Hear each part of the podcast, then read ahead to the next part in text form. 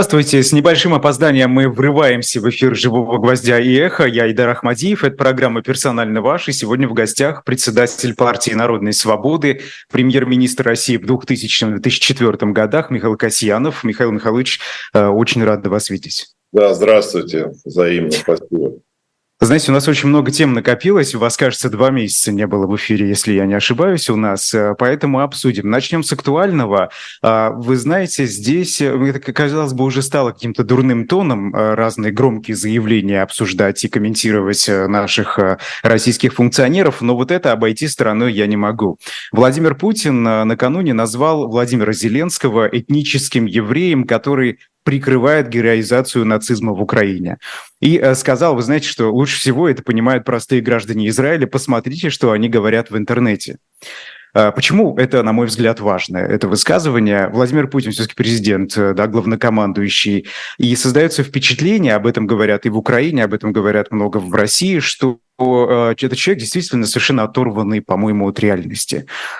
Вот давайте, во-первых, да, определимся, это антисемитизм, на ваш взгляд, или нет? Потому что многие, вот, например, экономист Константин Сонин считают, что это антисемитизм. Ну, в определенной степени это так, антисемитизм, но в большей степени это просто такое э, лицемерие, знаете, выдавать черное за белое, переворачивать все с ног на голову. Поэтому это у Путина манера такая, она постоянно присутствует, но то, что это, это он применяет, то есть э, э, этнический значит, э, разговор, и особенно, особенно связанный, так сказать, с еврейским народом, это уже, по-моему, такой верх уже цинизма, такой выскакивает за, за, за рамки приличия совсем совершенно уже, конечно, да. А скажите, это какой-то искренняя э, не что ли, к евреям или к определенным представителям определенных этнических групп, или это просто обычный такой риторический прием Владимир Путин использовал? Ну вот посмотрите, э, там же в Украине не нацисты, а кого нацисты во времена гитлеровской Германии уничтожали? Евреев, да, вот поэтому, собственно, он и назвал его я думаю, это оба фактора присутствуют. Я, так сказать, не могу утверждать, поскольку эту тему глубоко я с ним не обсуждал, для того, чтобы сделать вывод, он это, так сказать, сам не, э, так плохо относится к еврейскому народу, или это у него прием. Он думает, что элемент этот присутствует. Поэтому оба эти фактора, которые обозначаете, значит, это перевернуть все с ног на голову и в том числе еще затронуть эту тему, я думаю, что присутствует. Поэтому, конечно, он на грани, на грани, на грани, а уже, конечно, за рамками приличного, на грани уже такого, ну, скажем, скажем, нормальности. И мы видим э, его нервическое состояние, как он э, переживает все происходящее вокруг, и фактически нет какого-то серьезного плана на предстоящую такую какую-то серьезную перспективу. Живет сегодняшним днем. Как и все мы, да. А, скажите, а антисемитские, давайте вот с этой темой закончим. А, настроения, они вообще а, существовали всегда. Вот вы работали с Владимиром Путиным на протяжении нескольких лет, возглавляли российское правительство молодого Путина. Вот скажите, Тогда это чувствовалось в воздухе, нет, в атмосфере? Нет, эта тема никогда не присутствовала, никогда не доминировала, и никакие обсуждения. У нас очень много было евреев и в правительстве, значит, и уверен в администрации президента, поэтому эта тема никогда не, не была никакой, не то что не актуальна, она просто никогда не присутствовала. Значит, было, у нас было совершенно космополитическое такое правительство, и каких никаких у нас да, этих проблем никаких не было. Угу. Хорошо, ну а теперь перейдем э, вообще да, к первой причине вот этого высказывания, так скажем. Скажите, действительно ли Владимир Путин может быть оторван от реальности или только делает вид? Я обращусь к словам а, Подоляка, это советник главы Офиса президента Украины. Он сказал, что Владимир Путин оторван, и с ним невозможно, вот и в том числе из-за этого, вести какие-либо переговоры, потому что человек просто не понимает, что происходит.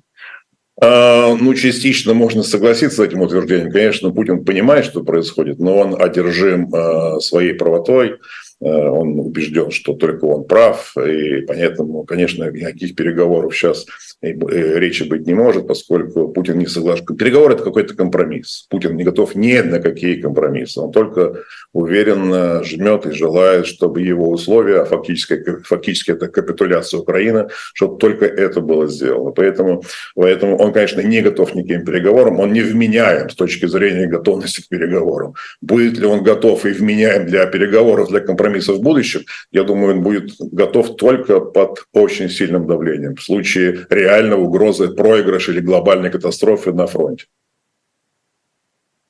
То есть э, вы вот в данном случае ставите как это красную, что ли, черту, да, Э, пресловутую, это именно неуспехи там, э, в Украине, на фронте. Это не какие-то внутренние передряги, недовольство все растущее, по-моему. Ну, во всяком случае, то, что мы видим, эти публичные заявления, мы о них еще поговорим.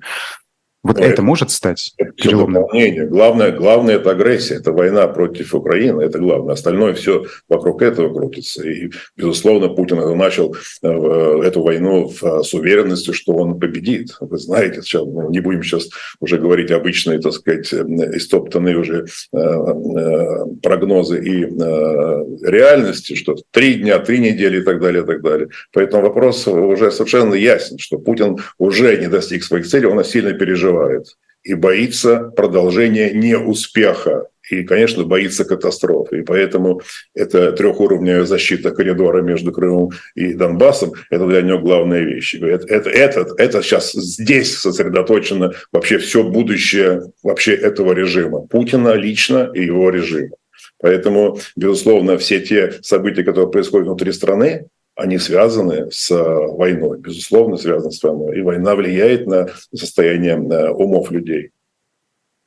Почему именно этот сухопутный коридор э, является вот тем самым опорой этого режима, на ваш взгляд? Не опорой, а успехом. Путин это будет продавать как успех вот в ближайшие месяцы, когда он будет объявлять о том, что он идет на следующий президентский срок. Это является потому, что это единственное приобретение, что за полтора года войны за полтора года войны, когда погибли тысячи, сотни тысяч людей, это единственное, единственное достижение, которое, которое путинская Россия приобрела. Эти новые территории, которые они включили уже в состав России, я имею в виду Запорожскую и Херсонскую области. Поэтому э, помимо того, что это коридор Крыму такой как бы исторически, эмоционально, психологически важно для Путина и его сторонников, но это очень важно и для политической, вообще, так сказать, обсуждения, чего достиг Путин за эти полтора года. Всю, весь мир поставил, что он говорится, так сказать, ну, в нехорошее положение. Все, э, да, э, все, все переживают и полностью перестроено отношение к России. И уже понятно, что для западного мира Путин уже никогда не будет страной переговоров, никогда не будет приемлем. И, конечно, Путину надо сделать вывод. Вывод и сказать всему народу, я победил. И сохранение этого коридора, то есть фактически замораживание конфликта и перевод войны, скажем так, в окопную, это то, о чем мечтает сегодня. Не смог победить Украину за первые три дня, не смог освободить полностью Донбасс, я имею в виду Луганскую и Донецкие области, не смог полностью занять Запорожскую и Херсонскую области, но хотя бы коридор, который – это видимая часть территориальные административные границы областей в России никто не понимает, не видит и не интересует. А вот этот коридор – это важно. И Путин хочет это будет продавать. Вы знаете, как умеет пропаганда российская, путинская, как она умеет вбивать в мозги российских граждан разные, разные мифы, и в том числе ложь. Поэтому совершенно очевидно, э, э, это, этот фактор важный с точки зрения путинского следующего этапа, приход на следующий срок. Путин живет одной мыслью – удержание власти. Война ради удержания власти началась. Он начал эту войну. Поэтому, поэтому нельзя говорить, что у него какая-то есть идеология, какие-то там значит, глобальные мысли. Все крутится вокруг одного – удержания власти. Угу. Об этом, кстати, писал э, член-корреспондент Ран Гарбузов, но мы про его статью еще чуть попозже поговорим, если время останется. Но вы знаете, вот эти, как вы назвали их, приобретения, э, новые регионы России, как их называют российские функционеры, не вызвали той волны эйфории, которую мы видели в 2014 году когда Россия аннексировала Крым. Неужели действительно россияне сейчас ну, вообще можно, да, как-то на россиян повлиять, используя вот этот тезис. У нас есть какой-то там сухопутный коридор. Спросят, зачем он нам нужен? Ну, также э, российский народ и, и реагировал на Донбасс. Также никто ничего там сильно не, не, не восхищался. Восхищались Крымом поскольку была проведена такая а, предварительная работа, значит, что Крым – это исторически наша территория, Севастополь, там, город морской славы и так далее, много-много-много разных вещей, и которые имеют отношение к правде, которые полностью лживые и так далее, и так далее. Но по Крыму была проведена такая работа. Донбасс никто, ничего, никого не интересует, даже как этот коридор тоже не очень интересует общее, я имею в виду общее настроение. Но я для, говорю, для Путина который даст команду пропаганде именно это и говорит, что мы вот все, русский мир создаем плавно или не плавно, добьем все равно когда-нибудь. Сейчас нужно крепиться, сплотить свои ряды плечом к плечу и так далее. Значит, поэтому это другого и другого ничего нет. У Путина сплошные неуспехи во внешнем мире, сплошные неуспехи и грядущие серьезные проблемы в экономике. Поэтому война и сплочение вокруг, вокруг этих, этих достижений, если так мы можем называть, или приобретения новой оккупированной территории, это единственный фактор, который может преподнести российскому народу, что он защищает, он победил весь западный мир, победил всех и удержал эти территории. Да, а дальше, скажем, мы сейчас передохнем и пойдем дальше еще, и будем дальше э, освобождать и соединять и русский мир там, и так далее, освобождать и формировать. Почему бы Владимиру Путину вот сейчас не остановиться? А, на, на, на, на тех местах, где сейчас стоят российские военные, сохранить сухопутный коридор. А, вы говорите, что Владимир Путин не хочет идти ни на какие мирные переговоры, абсолютно, но ведь это как раз-таки и угроза большая, а, потому что этот сухопутный коридор можно просто не удержать. Айдар, так я именно это говорю. Он хочет немедленного прекращения войны. Он хочет замораживания конфликта. Замораживания конфликта на вот этих позициях, которые сегодня есть. Это новые приобретенные территории. Он именно этого хочет. Хочет, чтобы был потом уже какой-нибудь там Стамбул-1, Стамбул-2 вместо Минск там, или 2, э, Минск-2. Все то же самое. Поэтому, конечно, он очень хочет. И поэтому частично ему понравились китайские предложения, те 12 пунктов. Но там, правда, были противоречия, потому что было сказано о э, э, суверенитете Украины и территориальной целостности. Поэтому непонятно, как китайцы это трактуют. Но, безусловно, прекращение войны и э, э, прекращение, э, прекращение огня, значит, это то, что он сейчас, то, что он желает. Не переговоры об выводе войск и освобождении оккупированных территорий, а прекращение огня. Ему нужна передышка. Вы знаете, на Западе э, все больше э, голосов, ну как об этом, кстати, в Украине говорят, все больше слышно голосов, призывающих к мирным переговорам. Вот это правильные голоса, на ваш взгляд, сегодня? Или не стоит Западу отступать? Нет, это, эти голоса неправильные, поскольку, э, смотрите, разные позиции. Значит, все наблюдают и ожидают успеха украинского контрнаступления. Точки зрения сегодняшнего дня, вот начала сентября, э, сказать, ожидания западного мира и всех, всех, скажем так, желающих, чтобы Украина победила, эти ожидания, они немножко, так сказать, там, а, ну, ну, не оправдываются. Никакого прорыва, а все ожидали прорыва, Козова и так далее, не произошло и был бы глобальный перелом во всем этом, во всей этой войне и дальнейшее развитие ситуации. Это не произошло. Идет все больше по такому путинскому инерционному сценарию. Это первое. А, поэтому на Западе, безусловно, думают, а как же дальше будет? А если Украина не сможет не сможет победить вот сейчас, в ближайшее время. Они, все заявления и «семерки», и Евросоюза, вы видели, поддерживают будем Украину столько, сколько надо, а, так долго, как надо. Но при этом, безусловно, говорят, как только Украина будет готова на какие-то компромиссы, мы готовы ее поддержать. никто не собирается заставлять. Путин желает, и он уверен в том, что рано или поздно Запад будет принуждать Украину к мирным переговорам. То есть фактически оккупированные территории, хотят они или не хотят, но они останутся за Путиным, за путинской Россией. Но я уверен, что Запад на это не идет и не пойдет, а, потому что сейчас уже, как мы можем предположить, если еще ничего не произойдет за предстоящие там месяц-два на фронте, то, безусловно, Украина готовится к серьезному наступлению уже в следующем году, в следующую весенне-летнюю кампанию. Поставки F-16, Э, ракет с дальним радиусом и так далее. Все это уже готовится, летчики обучаются и так далее, и так далее, и так далее. Поэтому просто откладывается, скажем так, переломный момент, откладывается, э, скажем так, ну, завершение конфликта еще на как минимум на один год. Поэтому, э, поэтому в этих условиях начать переговоры – это только желание Путина и никто на Западе не призывает. Все в рассуждениях политологи говорят о возможности и так далее, и так далее. Но никто не, не, заставляет, не заставляет торговать территориями Украины. Никто не заставляет и не заставит. Пока в Украине не созреет общественное мнение, что вообще-то можно чем-то поступиться. Ну, пока мы видим, что мужественные украинцы, которые при, при, протерпели столько времени, никаких изменений в общественном сознании там не происходит. Все говорят, агрессора добить, значит, и территорию освободить. Поэтому, на мой взгляд, то, что мы видим из социологических опросов, э, общественное мнение в Украине не меняется, и никто там не собирается складывать руки. Хорошо, если на сухопутный коридор, о котором мы с вами говорили, в итоге сохранить э, российским войскам не получится, а чего ждать э, внутри России? Какие последствия у этого? Э, если не получится удержать коридор? Да. Ну, это мы сейчас говорим, что это э, то, что все, все ожидают, это будет означать серьезное, серьезное поражение на поле боя.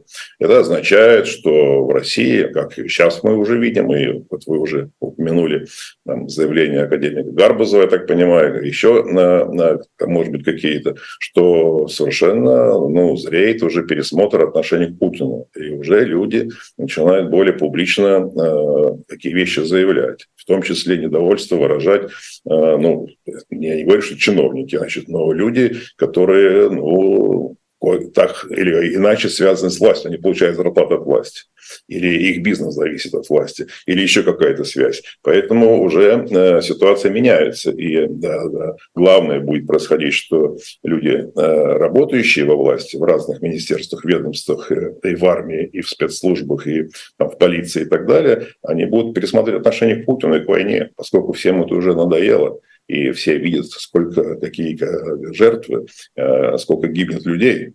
И поэтому это уже начинает происходить, уже начинает меняться отношение к, к Путину и к войне. Ну, я так понимаю, никаких глобальных сдвигов э, резких ждать не стоит, да? Это будет просто какой-то накопительный эффект, вот очередной проигрыш, очередной, значит, очередное потрясение, мнение ухудшилось, кто-то там еще высказался публично, уехал за границу. Это вот так будет происходить. То есть не стоит ждать э, условно того, что вот мы видели, например, в июне в случае с ЧВК «Вагнер». Нет, в этом году этого точно ждать не следует, такого не произойдет, будет действительно накап, накопительный эффект. А вот в следующем году, если это же произойдет, я имею в виду прорыв, разрыв этого коридора после так называемых выборов, когда Путин себя переназначит, и все будут понимать, что даже каждый полицейский будет понимать, или не каждый, каждый второй там, полицейский будет понимать, что он, он не голосовал за Путина, а это, я думаю, будет так они не будут все голосовать за Путина, потому что люди уже изменили отношение к нему, то они будут понимать, что он уже какой нелегитимный. Поэтому э, вот этот прорыв или изменение ситуации на фронте в следующем году, оно будет, будет носить уже более глобальный характер.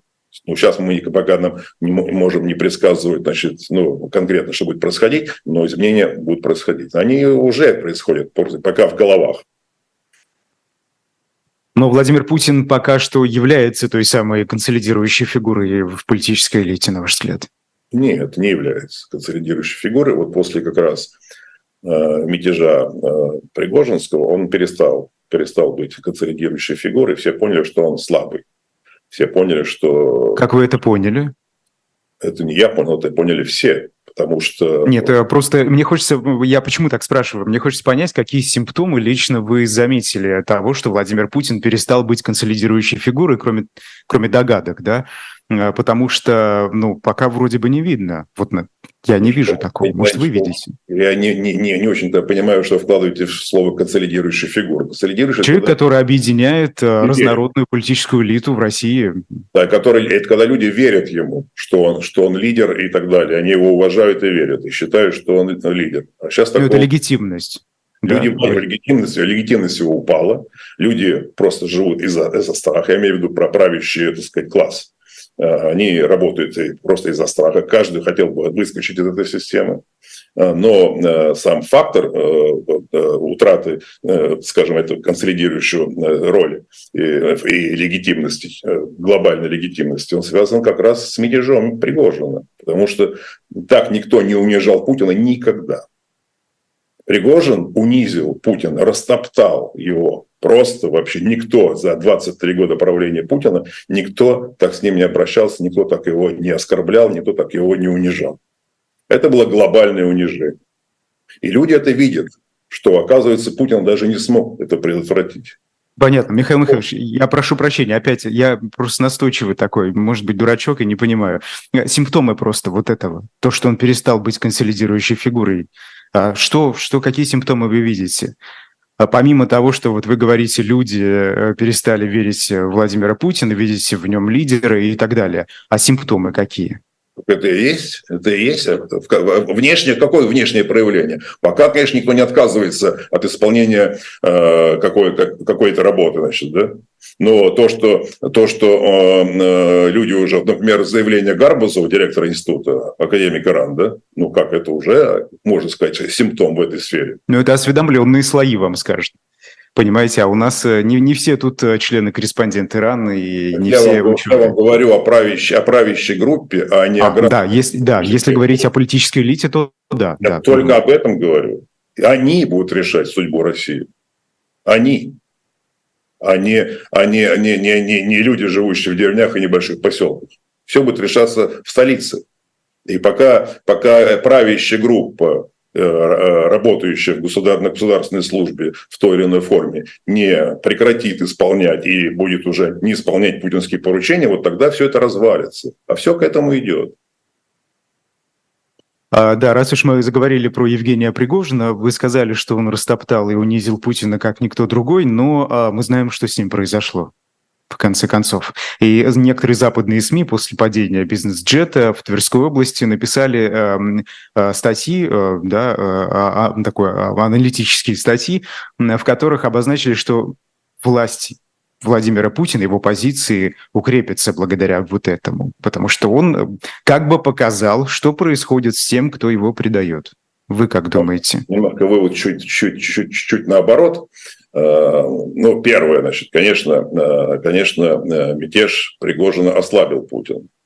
И то, что его гибель была неизбежной, совершенно было ясно. Я в тот же день, как только этот закончился вечернее значит, прощение Путина, сказал, с утра он сказал всех арестовать, всех разгромить, а вечером сказал всех, так сказать, простить. Я утрирую, но смысл в этом. Сразу было понятно, что все, значит, Пригожина, уже Пригожин не жилец.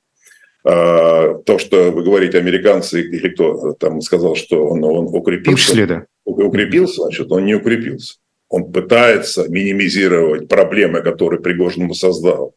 И демонстративное убийство Пригожина – это как раз сигнал вот всем тем элитам, или там, правящей группе, что, знаете, с каждым, я вообще уже, мне никаких ограничителей в этом нет. Кто будет предавать меня, с каждым будет вот так. Поэтому это сигнал им. Это как раз демонстрация, а, так сказать, нервической слабости, значит, угрозы всем. Но это как раз дает ровно наоборот, подтверждение слабости, а не силы. Почему же? Ну, подождите, вот Евгений Пригожин, да, который э, взял своих людей с оружием, пошел на Москву, имеет силовой ресурс, имел силовой ресурс, да, по-моему, ну, человек сильный, наверное, да, люди подумали. Э, и и э, тут Владимир Путин берет, э, если, если это так было, приказывает, его самолет падает, и все. Неужели он таким образом его можно считать слабым? По-моему, как раз-таки он демонстрирует свою власть, что он может, может вот так взять и э, это не демонстрация силы. Сбить самолет, демонстрация например. силы власти. Айдар, это же это другое. Это, это, это да, он демонстрирует свою злость, он демонстрирует свою решимость, но это как раз он минимизирует последствия, он минимизирует ослабление, которое принес ему Пригожин своим мятежом. Пригожин же не хотел же смены никакой власти. Пригожин просто сделал разборку двух человек, Путина и Пригожина. У них была договоренность, по понятиям о том, что тот будет получать деньги, получит легальный статус, будет получать оружие и так далее. Государственные люди, которые сидят на, госпо, на госпостах, включая разных генералов, не очень исполняли эти обещания двух людей.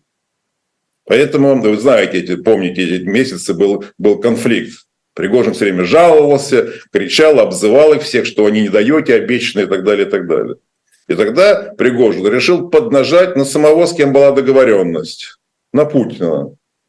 И этот марш был для, не для того, чтобы Путина снять, а для того, чтобы заставить Путина, чтобы тот заставил Шойгу, Герасиму там, и других, кто вовлечен в поставки и выдачу денег, чтобы они исполнили путинское обещание перед Пригожиным.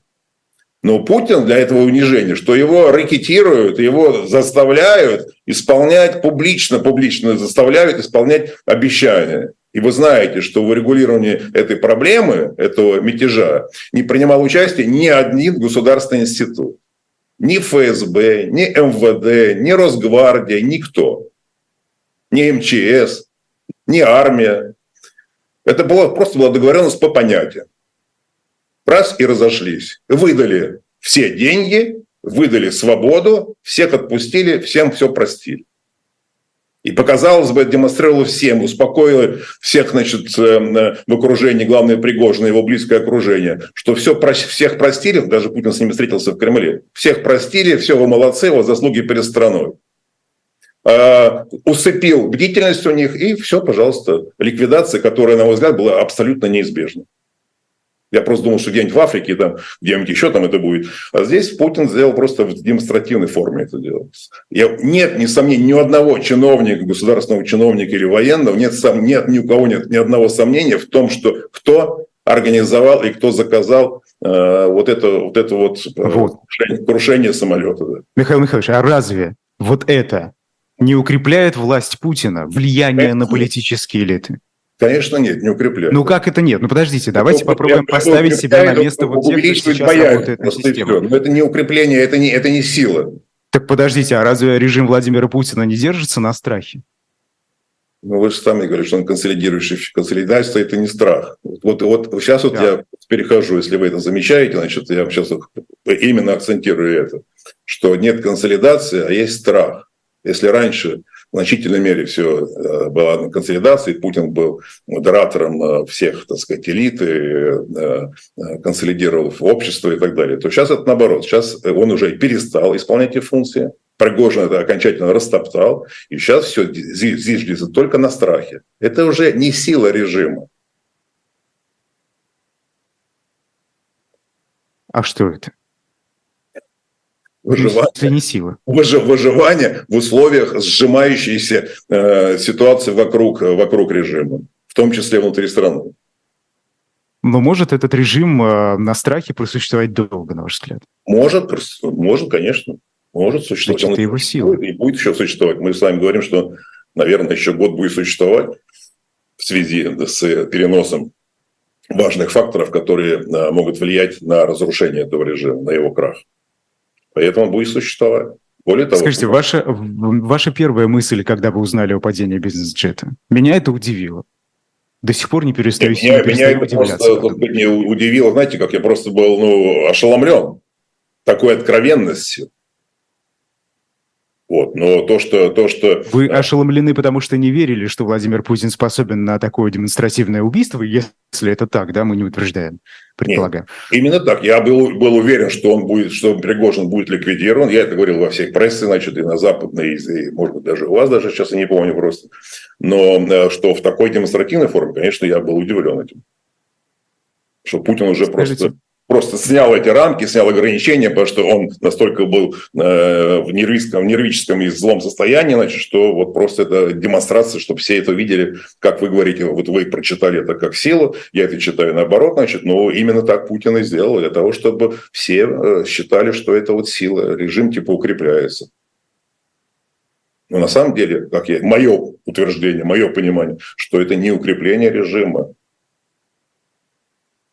это демонстрация страха перед теми людьми, которые являются инструментом его управления, инструментом удержания власти. Вот он, он перед ними, страх перед ними. И это укрепление страха, чтобы те боялись больше, чем он. Скажите, Владимир Путин воспринимал Пригожина просто как предателя или все же политического оппонента? Да нет, политического никакого нет, понятно вообще. Это ноль вообще. Только, только это был, он, инструмент был в его руках, никакого политических амбиций. Э, то, с точки зрения смены режима нет.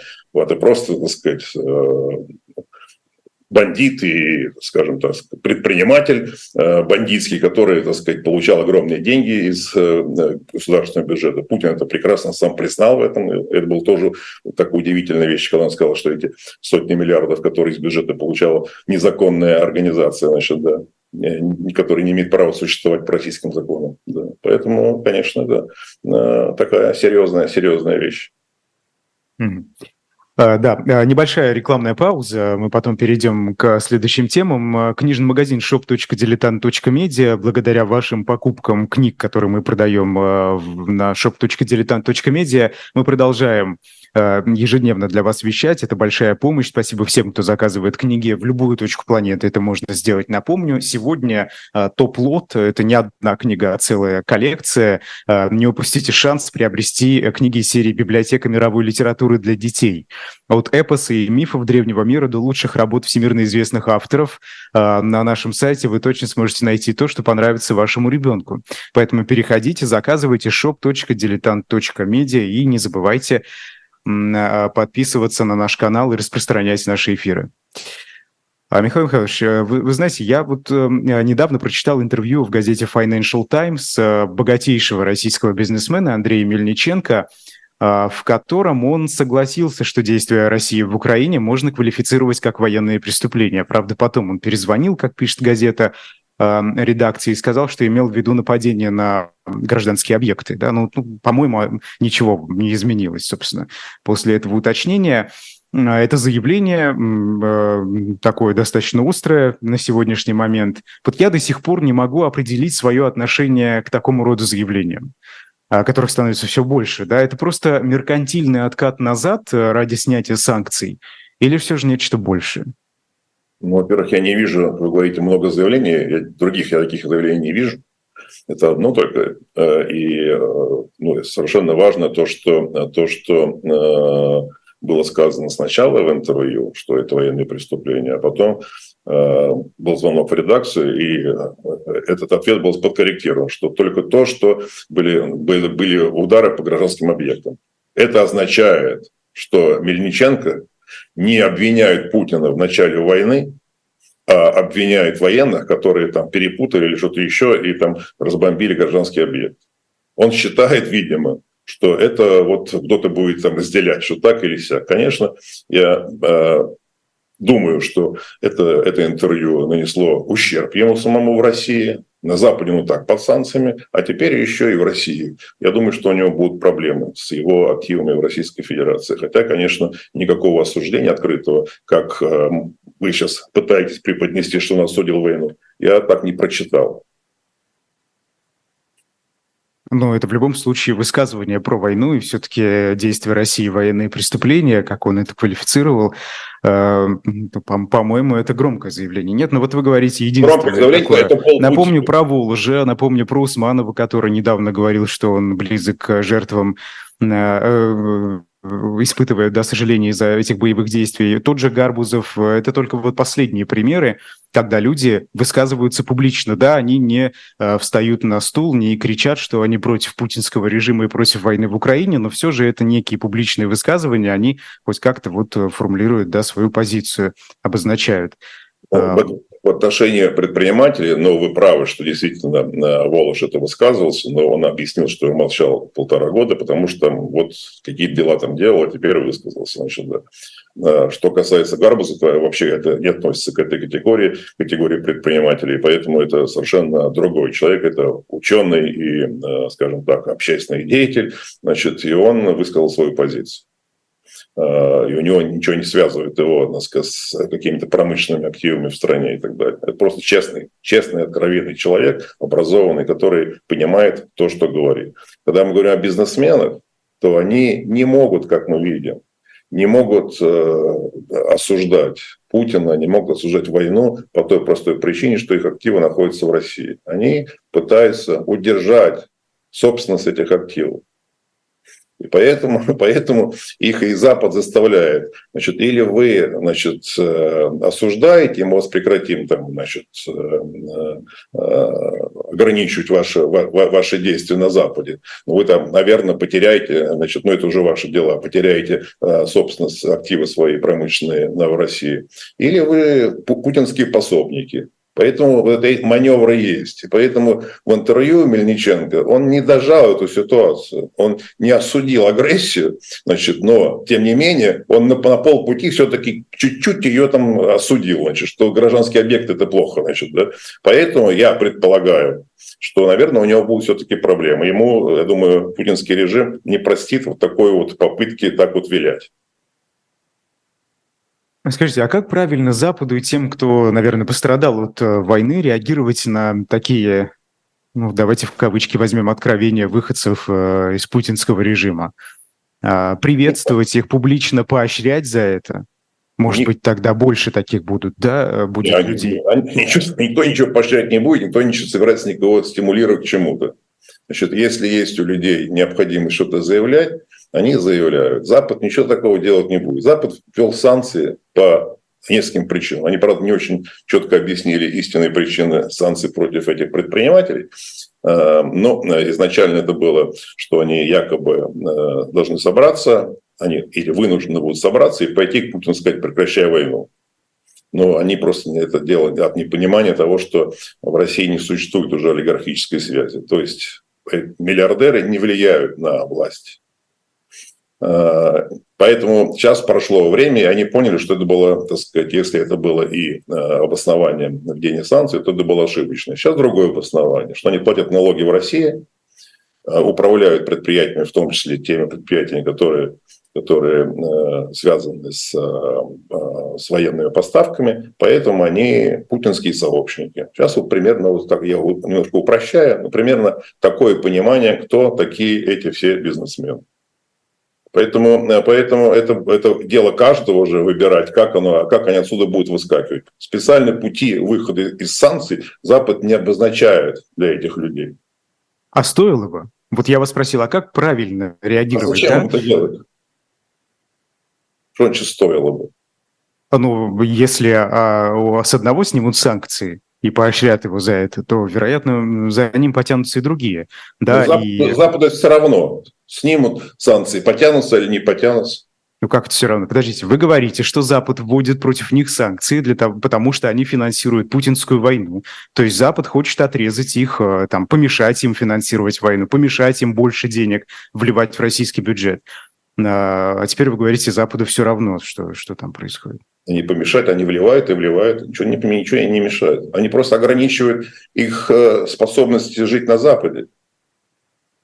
Вот и все. Они просто лишают этих преимуществ, которые имеют, э, они имели прежде. И все. Ничего они не, не, не, не, не сокращают, ничего они специально на них не действуют. Поэтому это каждый... Сидят там, пусть и дальше сидят, работают. Э, каждый, каждый из них должен сам определиться, как он будет действовать дальше. Да? Вот видите, один сделал заявление вот такое, другой э, иное или почти такое. Поэтому вот каждый сам сидит из них и думает, как выбираться из санкций. Но это не дело Запада. Если, э, хорошо, если речь идет э, все-таки о не бизнесменах, например, а российских функционерах, которые работали или даже продолжают по сей день работать э, на систему в России, стоило бы вот их как-то оттуда вытаскивать и, возможно, поощрять, чтобы они оттуда выходили, да, и... Нет такой задачи у Запада. Никто так не думает. Ну, там, там более глобальные, глобальные мазки вы говорите о каких-то деталях, о каком-то копошении. Никто так не рассуждает, никто так не думает. Ну а что из этого эффективнее? Глобальные мазки или попытка все-таки э, как-то подробнее подойти к чего? этому делу, если Почему? Запад хочет добиться каких-то результатов? Результат добиться, значит поддержать Украину. И Запад это делает. Копошение вокруг того, что делать с функционерами и так далее, вообще это никого не интересует на Западе потому что никакой роли для завершения войны не играют. А то, что играет, то, что Запад делает, дают огромные деньги, дают огромное количество вооружений, обучают бойцов, они все очень так, поражены мужественностью украинского народа, как они готовы себя защищать, и это стимулирует еще в большей степени поддержку. И это будет... Ну хорошо, только такой способ э, борьбы с э, Россией путинской, это эффективно, на ваш взгляд? Что? Поддержка Украины, которая на поле боя, вероятно, победит Россию. Просто я не совсем понимаю, к чем это может закончиться, что значит победа для них. Вот вы как это понимаете? А, какой победы хочет э, добиться Запад, финансируя Украину? А, что, и чем Украина... это может закончиться? Совершенно очевидно. Я не понимаю просто, почему вы задаете вопрос. Неужели это не, непонятно? Это совершенно очевидная вещь. Запад хочет сохранить существующий миропорядок а именно, чтобы Украина обеспечила свою независимость и территориальную целостность. Остальное их не интересует, что там будут делать россияне со своими диктаторами. Главное, чтобы он кнопку не нажал. Они ему сказали об этом.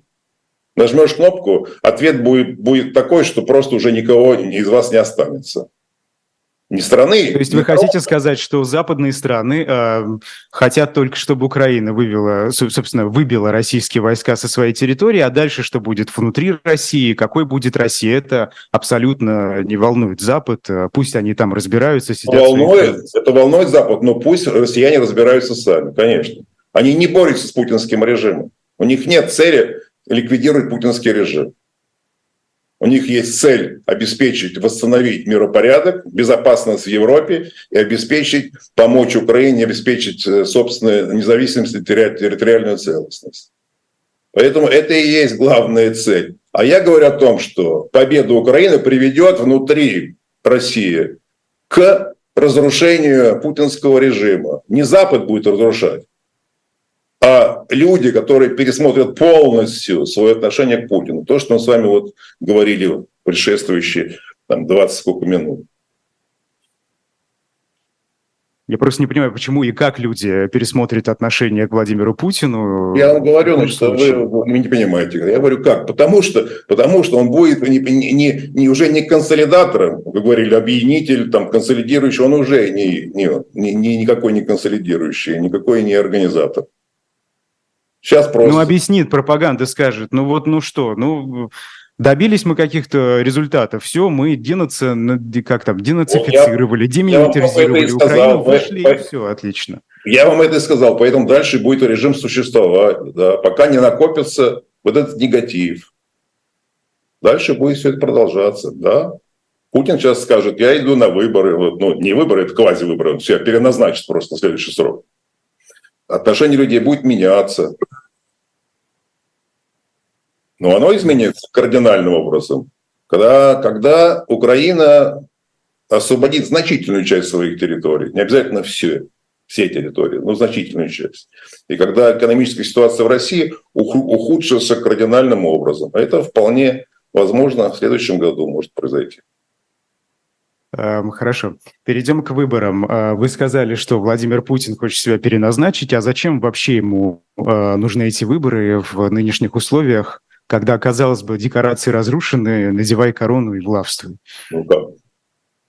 Путин юрист, он же говорит, что все должно быть четко, буква должна соблюдаться, поэтому он будет соблюдать букву эту букву закона, который он сам, так сказать, наформулировал. Да, и при этом падает самолет в Тверской области, при этом э, людей, заключенных, э, отправляют на войну в Украину. Ну, то есть тут не сходится. Выборы он хочет, потому что он юрист, а все остальное, вот он тут не, не что юрист. Так? Ну, тут так, он поступился принципами. Так и есть, да, так и есть, все, да.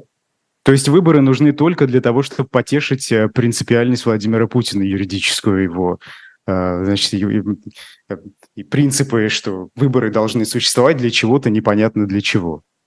Нет, понятно для чего, конечно. Он хочет, чтобы он, его все считали легитимным, он все по Конституции, по закону вновь получил свой пост. Поэтому здесь что-то, что удивительного. Конечно, он хочет так, чтобы так было, чтобы верили. Просто люди не будут верить в это. Это другая тема. Ну а зачем это делается? Совершенно понятно, зачем это делается. Продемонстрировать народу России, ну и кому-то в мире кто-то может этому верить, что вот он вновь получил мандат доверия, и вот он лидер, значит, и так далее, и так далее. Поэтому это, это его цель, безусловно. Что тут удивительно. Почему вы не верите, что у него такая цель может быть? Если бы э, президентские выборы не были э, сфальсифицированы, да, и все бы прошло достаточно справедливо и честно, Владимир Путин, на ваш взгляд, одержал бы сегодня победу в России? Да нет, конечно. Он набрал бы 15, ну максимум 20 процентов. А кто бы победил? Ну, нет выборов, как кто победил бы. Значит, если, если были выборы, была бы ситуация другая. В ситуации, в которой мы живем сегодня, что мы будем сейчас фантазировать, воображать? Это невозможно так сейчас. Кто сейчас пойдет на выборы? Ну как, кто пустит на выборы? Ну какие? Сначала должна измениться ситуация.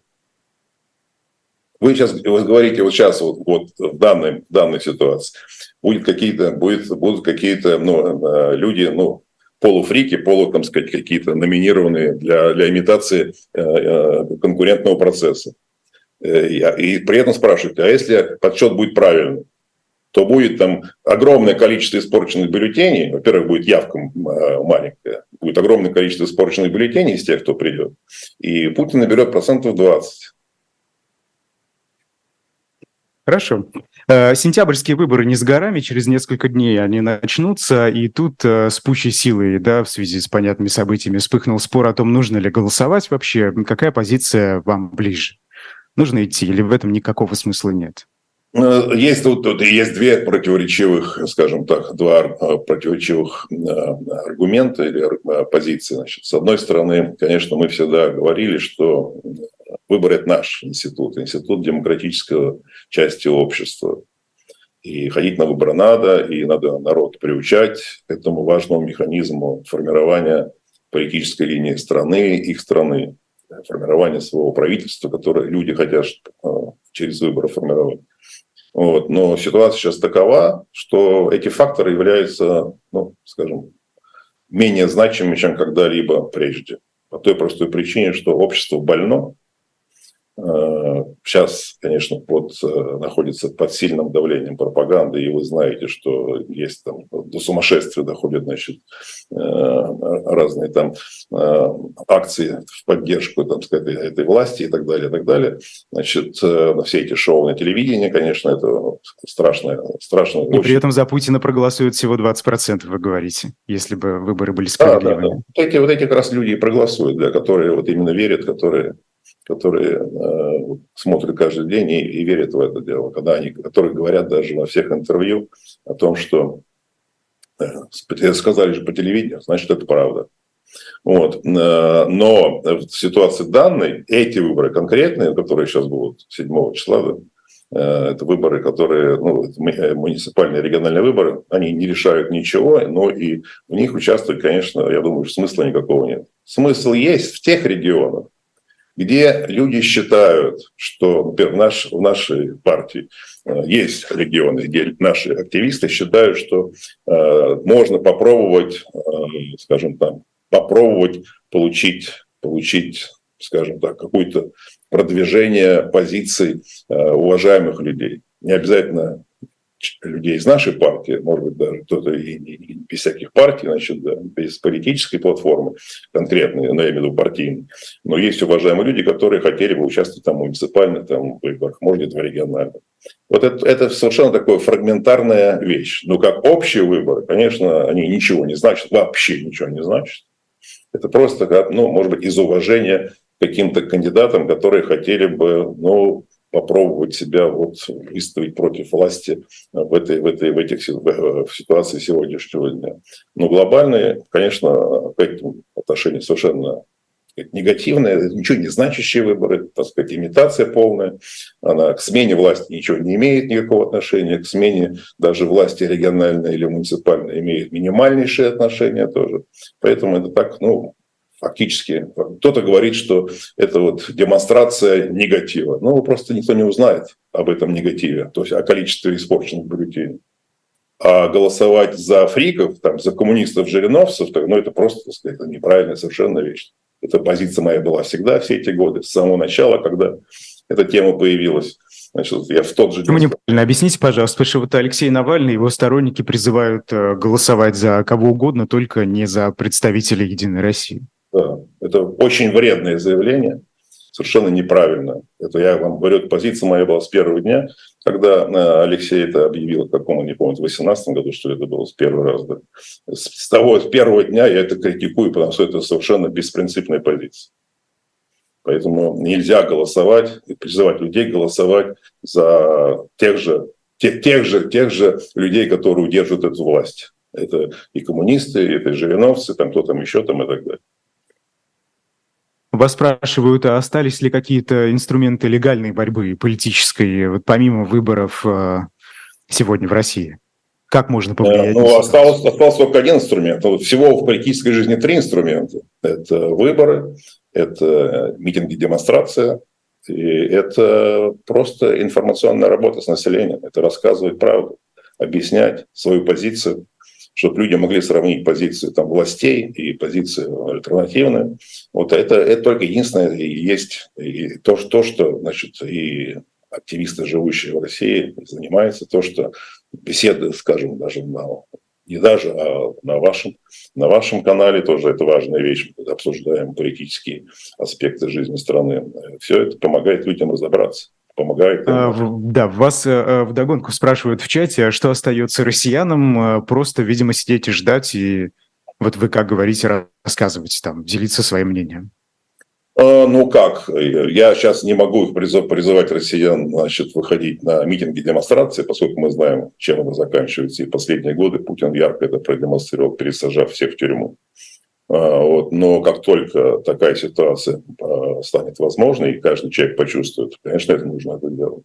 Как только станет э, появится ощущение, что выборы в будущем, какие-то выборы, имеют элемент какой-то легитимности, я не говорю, что они будут честные, свободные, для этого еще надо жить и жить, но появятся какие-то возможности, то, конечно, в них надо участвовать. Но сегодня я не вижу вообще ну, никакого элемента этого. И за исключением того, что я сказал, что в некоторых регионах кажется, может где-то наши люди на местах видят, что существуют какие-то вещи, что э, может кто-то там, и муниципальный депутат какой-то может быть избран из, из оппозиции. Хотя я тоже, я думаю, что очень малый шанс на это, но раз люди хотят поддержать друг друга, они имеют на это право, я считаю, что это нормальная вещь. Но голосовать, еще раз скажу, за э, ну, своих противников, принципиальных противников, ну, конечно, этого нельзя. То есть за А если, если, если мы говорим о президентских выборах следующего года, стоит, вот вы говорите, да, что если бы были справедливые выборы, то Путин набрал бы 20%, то есть это какая-то маргинальная группа, которая его продолжает поддерживать, это потребители пропаганды. И стоит ли в 2024 году тогда вот остальным, как вы говорите, 80%, да, сплотиться и проголосовать, ну, хоть за кого-то, но не за Владимира Путина? Такая стратегия сыграет э, роль? Ну, это, это нужно обсудить будет позже. Это мы должны вернуться, я думаю, в ноябре месяце. Потому сейчас это не надо это обсуждать, поскольку ситуация может еще, еще поменяться. Но э, президентские выборы – это тот инструмент смены власти. Если мы хотим оставаться в конституционном поле, то президентские выборы – это главный, пожалуй, единственный инструмент э, начала вообще всех перемен. До этого надо дожить. До этого должны созреть много что, много факторов. Многие из них или некоторые из этих факторов мы сегодня с вами уже пытались затронуть, обсудить. Но... А, Владимир Карамурза, а, да, на сайте Эхо а, опубликована статья Владимира Карамурзы, который сейчас находится в СИЗО, в следственном изоляторе. Уже, по-моему, его отправили в колонию, не дожидаясь э, решения кассационной инстанции. И вот что он говорит. Это как бы продолжение той дискуссии, которую начал Алексей Навальный, актуализировал, так скажем, дискуссия идет очень давно, в 90-х годах. И, собственно, Владимир Карамурза говорит, что э, когда у России вновь появится шанс на какие-то изменения, откроется вот эта форточка, да, в которую можно будет пролезть и хоть что-то а, здесь попытаться изменить, э, что должны быть открыты все архивы, опубликованы все преступления как советского, так и путинского режима, должны получить должную оценку на госуровне, то есть подвести э, черту между прошлым и будущим, да, которая подведена, не была, на взгляд э, Владимира Крамурзы в 90-х годах. Вот на ваш взгляд, э, что было неправильно сделано в 90-е, как раз тогда, когда вы работали, когда вы были во власти? Нет, нет, подождите, вы вот спутали, две вещи смешиваете, значит, и задаете мне вопрос, но это неправильно говорите. Значит, если вы говорите про статью э, Владимира Калмазы, я ее прочитал. Совершенно правильно написано, что это и есть что помешало стране встать на правильный путь. И эти все анализ всего этого дела, и э, наша э, позиция, она изложена детально в нашей программе партии Народной Свободы «Парнас». Там есть и вся полностью комплекс весь декоммунизации, который включает в себя в том числе иллюстрацию. Все это есть. И Володя как раз, зная прекрасно об этом, потому что он же был зампредседателя партии Парнас, как вы, если вы знаете. Вот, и он как раз, он как раз на это и э, говорит, что Навальный прав, но не совсем прав. Навальный говорит там про э, приватизацию, залоговые аукционы. А корень зла лежит там, что не, было не была ликвидирована Компартия и не была проведена иллюстрация. И я с ним согласен. И вся наша партия согласна. Это наша позиция партийная. Э, но там есть Вопросы другие вам, вам многие скажут, э, когда, если, если это звучит как обвинение, что тогда не сделали. Э, многие скажут, что тогда не было большинства в парламенте у Ельцина и у всех тех демократов, и они не могли это провести. И поэтому вот такие были компромиссные решения. Но то, что этого не было сделано, и это является источником всех проблем в будущем, это так. И Володя в этом прав. А что самое важное, что нужно сделать в момент, когда в России появится шанс сменить политический курс, на ваш взгляд? Вот что нужно будет сделать в первую очередь? Ну, хотите, ну, давайте мы да, начнем еще часовую, как минимум, или двухчасовую передачу. Я сам начну рассказывать нашу партийную программу, шаги, значит, э, в политической сфере, в сфере госстроительства, в экономической сфере. Конечно, э, огромное количество вещей надо сделать. Конечно, все, все полностью выстраивать новую, новую политическую линию, новую линию государственного строительства. Должно быть государство переформатировано. Государство – это не страна, Государство – это совокупность э, органов власти. Вот это все должно быть переструктурировано так, чтобы это, оно было под контролем народа. Это, ну, это, сейчас это общие слова, так, потому что за этим стоит большая программа. Ну и, конечно, то, тогда уже можно на, на этом уже на, на строить уже дальнейшие, дальнейшие да, проводить дальнейшие реформы, включая, конечно, экономические и социальные. Но, безусловно, институт выборов и независимая судебная власть – это первое, что должно быть установлено. А, хорошо. А скажите, а вот что делать, э, вас в чате спрашивают, с участниками так называемой СВО и той части общества, которая поддерживает войну? Вот потому что Владимир Карамурза да, пишет как раз о подведении этой черты между прошлым и будущим. Как должна выглядеть черта в России, а, в России будущего? Я думаю, они все, все, кто поддерживает войну, они пересмотрят, как только они будут знать правду, а они ее будут знать, центральное телевидение вместо пропаганды будет рассказывать им правду о всех тех преступлениях, то эти люди, поддерживающие э, войну сегодня, они будут просто шокированы тем, что они увидят. И они, безусловно, пересмотрят свое отношение к этой войне. И я думаю, что, ну, говоря, так сказать, уже общими пафосными словами, что народ России найдет себе мужество покаяться перед украинским народом, Потому что без этого уже, конечно, ситуацию, я имею в виду добрососедство, ситуацию это не изменить. Поэтому это вопрос будущего, он неизбежен, но это не происходит сразу. Для этого нужно, чтобы, чтобы режим был, был изменен, то, что мы с вами вкратце уже затронули. Но это постепенная работа, потому что мы помним, э, как э, э, сколько было поддерживающих и считающих, что правильно делал Гитлер после окончания Второй мировой войны. Именно так. Именно так. Когда народу немецкому показали все преступления нацистского режима, вот тогда уже произошел глобальный пересмотр. И поэтому даже сегодня э, люди Германии в большей степени осуждают или, сказать, или помнят все, все эти, все эти э, преступления и последствия их, значит, чем кто-либо еще. Поэтому, поэтому это очень важная работа. Она сразу не происходит, но э, важный фактор новой власти именно это сделать. Вы знаете, э, недавно, вот последний вопрос, у нас времени не осталось практически. Недавно у нас в эфире был политик Михаил Светов, и он сказал, что придется в России будущего все равно э, считаться с теми людьми, которые сейчас воюют в Украине. И он даже предложил признать их ветеранами и, собственно, дать им соответствующие льготы. Вот вы как считаете? Все-таки есть люди, которые просто поддерживают на словах, есть те, кто участвует в этих событиях. Нет, те, кто участвует, тот, кто убивал людей, конечно, они являются преступниками. И если они совершали эти преступления, значит, они должны быть за преступления, люди должны быть наказаны. Тот, кто не убивал людей, и, ну, не буду сейчас я вспоминать или упоминать те, те преступления, так сказать, яркие, которые весь мир видел и знает, значит, э, те, кто просто где-то там мобилизован был, но не участвовал впрямую в этих убийствах, тот, конечно, так, так останется, останется в стороне. Тот, кто совершал преступления, конечно, они будут преступниками. Спасибо большое. Персонально вашим был Михаил Касьянов и Айдар Ахмадиев. После нас в особом мнении Сергей Пархоменко, поэтому не переключайтесь, оставайтесь с нами. До свидания.